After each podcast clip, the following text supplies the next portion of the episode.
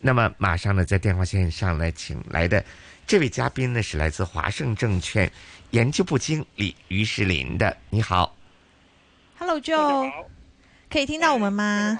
我们听到听到听到。今天有高巨高大哥，还有我欧嘎段姐跟你一起来聊天的啊。那这个这个是 因为我们刚刚其实聊了好多，对，连 TVB 都聊了，就好多的 gossip。我看就你这个礼拜对到对于这个市场的这种调整啊，是不是预期之内？呃，老实说也不是完全是预预期之内的，其实没有想到能够。会穿一万九千五百点那个位置啊，嗯呃，我原本的幅度觉得一一万九千五百点是有支持的。啊，你觉得就是一下子像，尤其是像今天，就是这种幅度比较大的这个调整啊，甚至是你认为的一些支持位也跌穿的话，市面上面主要是在担心或者是觉得是弱势的这个原因和点在哪里呢？我觉得主要还是美国方面吧。它比较强劲的劳动力市场的表现，特别是一月份新增非农是大超预期的，还有它的那个具有粘性的那个呃通胀是接剧了，啊，其实市场就是原本对鲍威尔的一个讲话没有预期的来的那么鹰派的话呢，呃，现在的一个担心的逻辑还是说这个加息的一个终点会上移啊。美元呢是相对来说坚挺，可是利空美债，美股也利空黄金，啊，我觉得这一个事情可能是这个这一周主要发酵的一个事情。然后另外一些呢，就是我觉得，呃，国内的两会呢，就相对来说没有什么特别的亮点啊。大家看到相对来说还是比较保守的，就稳就业，没有一些大刀阔斧的关于振兴经济的一些大项目。我觉得市场相对来说应该是有点失望的，嗯。嗯，那这个当然也要看，就是有些东西要让子弹飞一会儿啊。对了，稍后再看一下，因为呢，我们看今年的政府工作报告呢，李克强的政府工作报告没有亮点，但是呢，呃，稍后呢，明天呢可能会有选出新总理，那么新的总理呢，在总理记者会上呢，看看有什么亮点，可能要在下周才能观察到，是吧？嗯，所以这个会不会有一些让市场有反弹一点的信心的东西出来啊？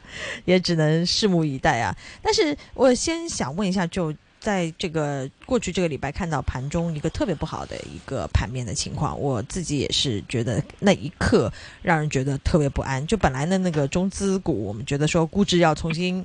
对吧？要有重新的调整，要有偏呃我们自己的估值的体系，然后甚至看到呃一些中资股的大举的进军啊，啊中移动等等的这这些表表者，但是呢也会看到他们并没有能够支撑太久，甚至没有形成一个。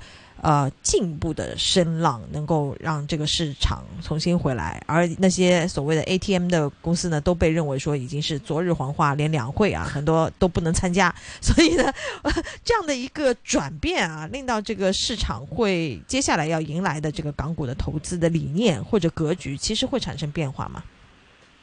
呃，我觉得还是会产生变化的，主要原因就是说。啊，外资对于就是国企改革它的效率、它的效果，它最终达到一个怎么样的一个估值，我觉得是有权疑的啊这一块。所以呢，其实这一块我觉得市场还是一个短期的炒作吧啊呃，时间长了呃才有一个考核的空间。过去其实这个网绩也不是特别好。嗯，所以这个是我们在这个情况下面看到的一个位置啊。你自己会觉得说美股那边更需要担心一些吗？呃，美股那边我觉得不需要特别担心的原因就是说，他其实鲍威尔的一个言论呢，也不是完全的鹰派。其实他就是说，啊，是要看最新的经济数据是不是强于预期。呃，它未来的一个利率终点呢？是根据这个实际的经济数据而定的啊，这是第一个。第二个呢，它本身的一个呃就业数据，还有一个呃周薪的一个强势的一个情况下呢，其实它的经济短期内不会出现呃退波，或者短期内不会有比较严重的衰退。即使出现衰退，也是轻微的。所以呢，这一块呢，我觉得市场可能过滤了对于这个美国就是衰退的忧虑，所以我觉得美股呢它是有呃压力，呃它它难以上涨，可是呢再往下探的一个空间呢也不大，我觉得是在一个底部啊震荡的一个格局吧。为什么会是这样的一个状态？不是现在都很担心，好像要加息，甚至峰值要去到六啊等等，但是同时我们又看到说，好像没有大家想象中。这么大的调整，啊，对的，像刚才说的，其实它非农的实薪环比的增速呢，虽然回落回落了，可是还是在相对的高位底下。呃，消费呢是消费，它是比较难快出的一个呃下滑的衰退呢，它机会一比较低的一个情况下呢，美股或者美国公司它的盈利状况，我觉得在今年下半年还是。能够顶得住的，甚至还有轻微的增长的。在这个情况下呢，它整体的估值不应该有比较大幅的一个呃下滑的。嗯嗯，那在这个接下来的这个市场上面，你自己现在的那个建议是怎么样的？就是呃稍安勿躁，那个持盈保泰，还是说其实市场是有一些累计的一个机会，大家可以趁调整再来捕捉的呢？呃，我觉得首先第一个就是选市场吧，就是虽然美股。它就是一个短期，啊，就是在下探的幅度不多啊，我觉得大家还是应该避开，因为它至多就是在底部有一个震荡，这是我的判断啊，所以美股是不宜沾手。而国内方面呢，我看到其实三月份呢后面应该有些基本面复苏的信号会出来的，就是像六月的 PMI 这一类的，它出来以后呢，呃，市场会有一些就是啊信心的回归吧。啊，特别是二月份最后一周，其实在一线、一二线城市，他们的地铁运量呢，其实已经啊回到了一个啊之前一九年同比的一个啊一个一个一个一个峰值了，其实还是超过了啊。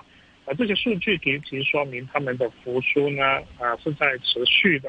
啊，这些数据我觉得对嗯。啊，国内的一些公司呢，的业绩也好，他们的一个库存也好，都有一定的帮助。这一块呢，对于港股来说呢是有利的，所以我建议大家还是要配置港股。呃，配置港股的时候呢，还是要分析行业吧。我觉得行业我比较推荐的就是广告跟出行、旅游出行。广告跟出行。对对对，因为其实大家要推这个消费复苏的话，很多企业都要抢客户啊。之前新冠的时候呢，大家对于广告的 budget 就是预算会可能要少一些。我们看到呃这一块的预算呢会呃有一定的增长，这是第一个。第二个呢就是呃消费方面的旅游出行呢，我也是比较看好的。可是呢还是比较看好海外市场啊，所以呢澳门股我是重点推荐的。啊，澳门股里面呢比较推荐就是二十七银河娱乐，还有一个金沙中国也是我的一个选择。嗯。嗯，哎，我能问一下吗？就是你刚刚说一个是，呃，广告，还有出行，那加上澳门的话，其实是有，其实也是也是大消费，对不对？我们不说赌业啊，我们我们从这个现在要从消费的概念来想它啊，呃，这个，但但但能够一个个来先说吗？就澳门的那个态度是因为呃所谓的副厂概念吗？啊，对的，澳门这个副厂概念，呃，除此以外呢，其实。我们看到，就是二零二三年农历年期间，就徐基到那个啊初五期间，其实它的一个一个一个一个入境人数啊，就是有二十四万五，其实就是日均就超过了六万，相对于呃二零呃二二年的黄金周呢，增长是将近三倍的啊，所以复苏的力度比较大。第二个呢，就是说它的一个总博彩收入呢。啊，也是优于整体市场预期的。它现在就是一月份那个吧，就是去到将近一百二十亿，然后市场预期是八九十亿这个样子。所以我看到它的复苏还是来的比较强劲的。而且呢，在刚才说的像银河娱乐这一类公司里面呢，其实他们在过去一段时间呢，都聚焦于这个高端中场的一个发展，还有投了很多资本开支在新的一个酒店，包括那个。珀莱士酒店就是三期的项目，包括以后还有一个四期的项目。四期项目完了以后，它就是全澳门最大的一个连体呃娱乐度假村了啊。所以呢，从这些概念，就是包括旅游服饰也好，它本身的一个产能扩张也好，本身的运营能力也好，呃，这一块我还是比较看好的。嗯嗯，那这就是呃呃，我们刚刚所说的这个大消费概念。但是您刚刚还说到让我觉得有意思的两个点啊，出行和广告啊。那先问你广告好了，其实我们不大理解说在港股有些什么叫做所谓的广告概念呢？嗯。呃，其实快手也算是一个广告概念啊，就是啊，它本身的一些短视频的一个啊，就是电商方面的转化，嗯，其实它是一个平台，它是一个流量的导入，是的，这也是广呃归类到广告方面的业务。那那那 B 站啊，京东啊，淘宝算不算？对呀，啊，是这样的，因为如果啊从 B B 站来看吧，它的一个消费属性呢。呃，更多是二次元或者是年轻人这一块的增长，当然是也是不错。可是呢，我更加看好的就是渠道下沉到四五线城市的一个大众市场这一块呢，它的确定性会更高一些。嗯，再来在电信电信平台的 GMV 的增长呢，也会更显著一些啊。而且呢，在啊，如果 B 站这一块的话呢，我有点担忧，就是它的一个。成长性会有一些啊波幅，嗯嗯，那么那么五呃 TVB 呢算不算呢？他 他去带货？哇哦，好问题哦，TVB 那个其实大家我们一直在聊嘛，就是跟其他行业都在聊。其实它关键的就是第一有新鲜感嘛，是吧？那第二呢，就是那个呃面孔都是熟悉的。可是我提出一个，它主要的好处还不是这样，它还是有一个持续生产这个 IP 的能力嘛。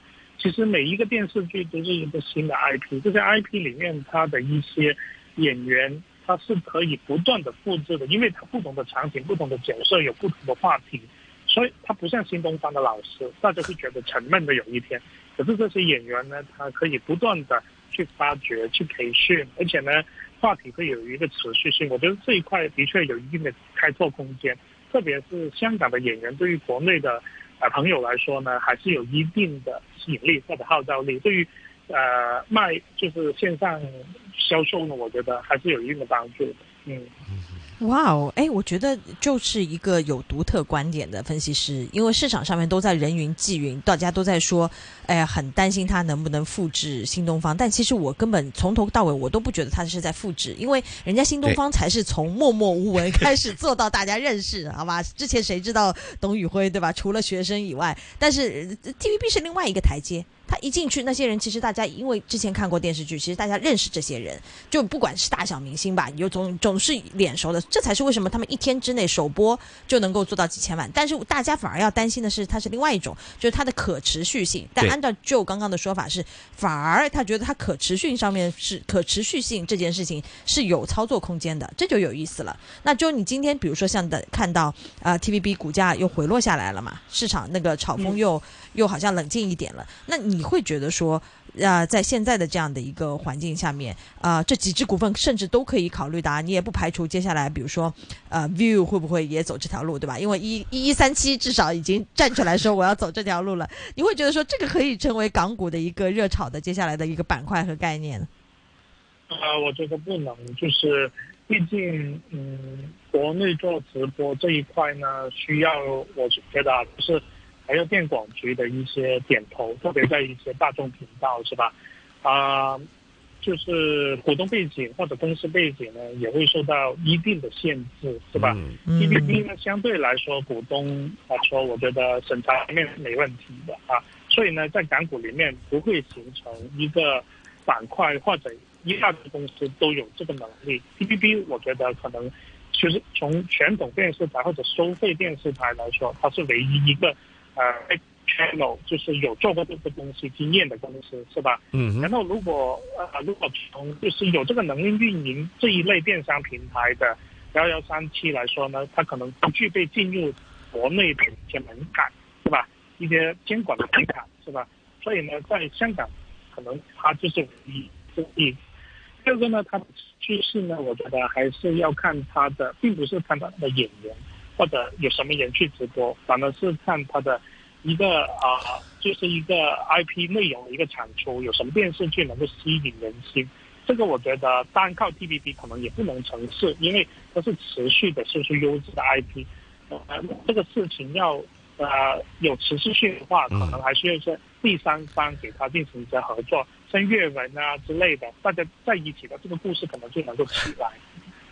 嗯，那这个就是一个市场上面，就是在过去这段时间让大家觉得说很热炒的一个状态。但是我听就这样说呢，诶，不是更要买 TVB 了吗？因为其他人、其他的香港的竞争对手还做不到，诶，你会吗？对呃，老实说，就是说，呃，从它的一个股价涨幅涨幅的一个幅度来说呢，我我不建议大家从这个时点就不建议进是吧？就不建议不建议进这个概念是等还是值得看，看它往后的一个发展趋势是吧？即嗯使它的一个 GMV 能够保持不一定是两千多万每一天，可能就是一千多万每天已经很不错了，是吧？可是如果一千多万一天的话，可能它估计会慢慢的回调。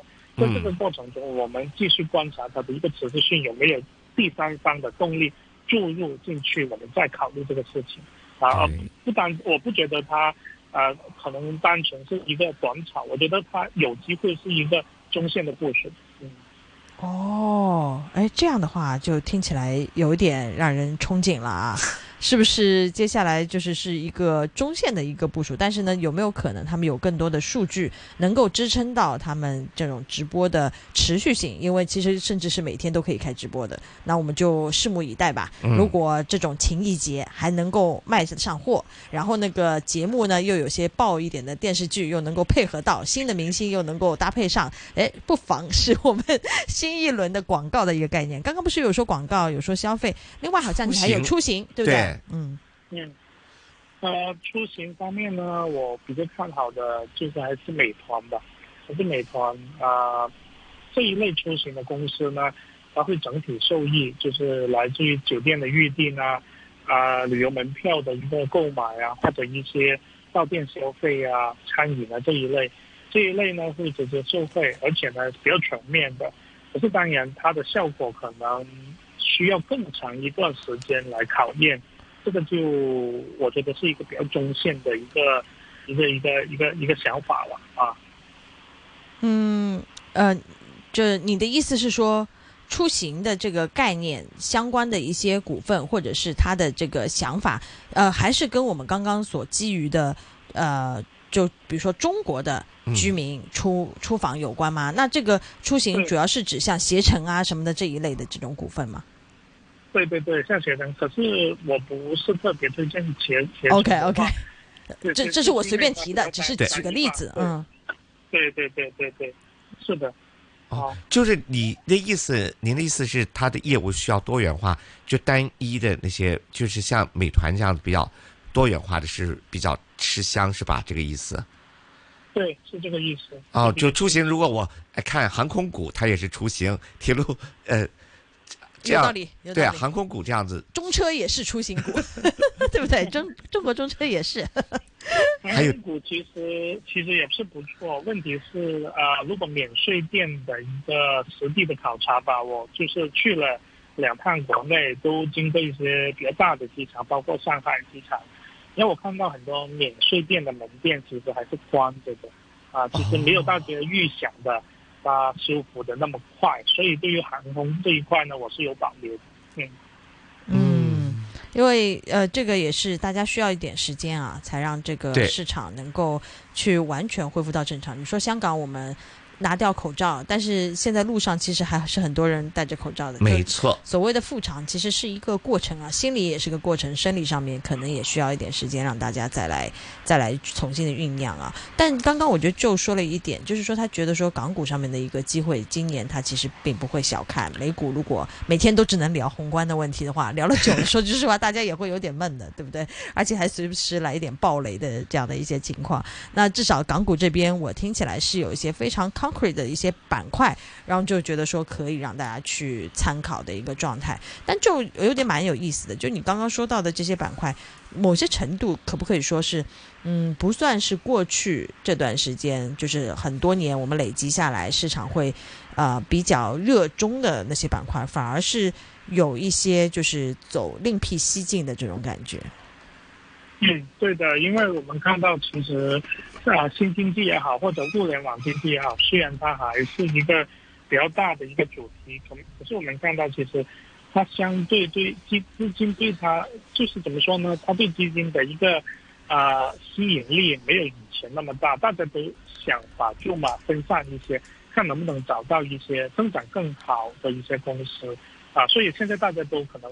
暂时不会团到局呢在某一些股份上，嗯。嗯，那这个是一个我们希望也能够把这个暖气啊，去 影响到整个大盘的一个情况。那再回到这个接下来这个大盘的展望，包括在下个星期啊，我们怎么样在呃有更多的这个期许和这个市场的预判的时候，可能也要轮到我们今天最后这位嘉宾啊，把这个重任留 给五点半档的 Joe 了。问问看你对于接下来市场的一个展望的一个看法。啊，市场展望方面呢，下个星期呢，我觉得恒恒生指数呢还会是有一点反弹的，啊，反弹的几率整现在就整周来说，反弹的几率是大于下跌的。像刚才说的，其实美联储的一个加息的一个啊，就是鹰派言论呢，其实第一个得到了一定的消化，第二呢，呃，今呃昨天跟今天呢，市场上已经有些言论呢，就是。淡化了这个支持了，我所以我觉得这个影响会呃相对来说会缓和一些哈。第二个呢，就是说本身一个国企国企改革的一个呃一个一个一个呃就是清福的一个想法呢，在过去一个星期呢，其实没有很好的发酵。像你们两位所说的吧，就是新的总理在下一周可能会有些言论这一块呢。相关的一些重点的国企板块呢，我觉得会有一些支持。我觉得这一块呢，呃，不外乎还是应该是一些基建啊，啊，上游资源的这一块呢，会是下一周的一个机会吧。嗯，嗯，那我们就只能说是拭目以待的这样的一个状态啊。希望真的，趁您贵员能够看到反弹的机会比下跌的机会要来的多一。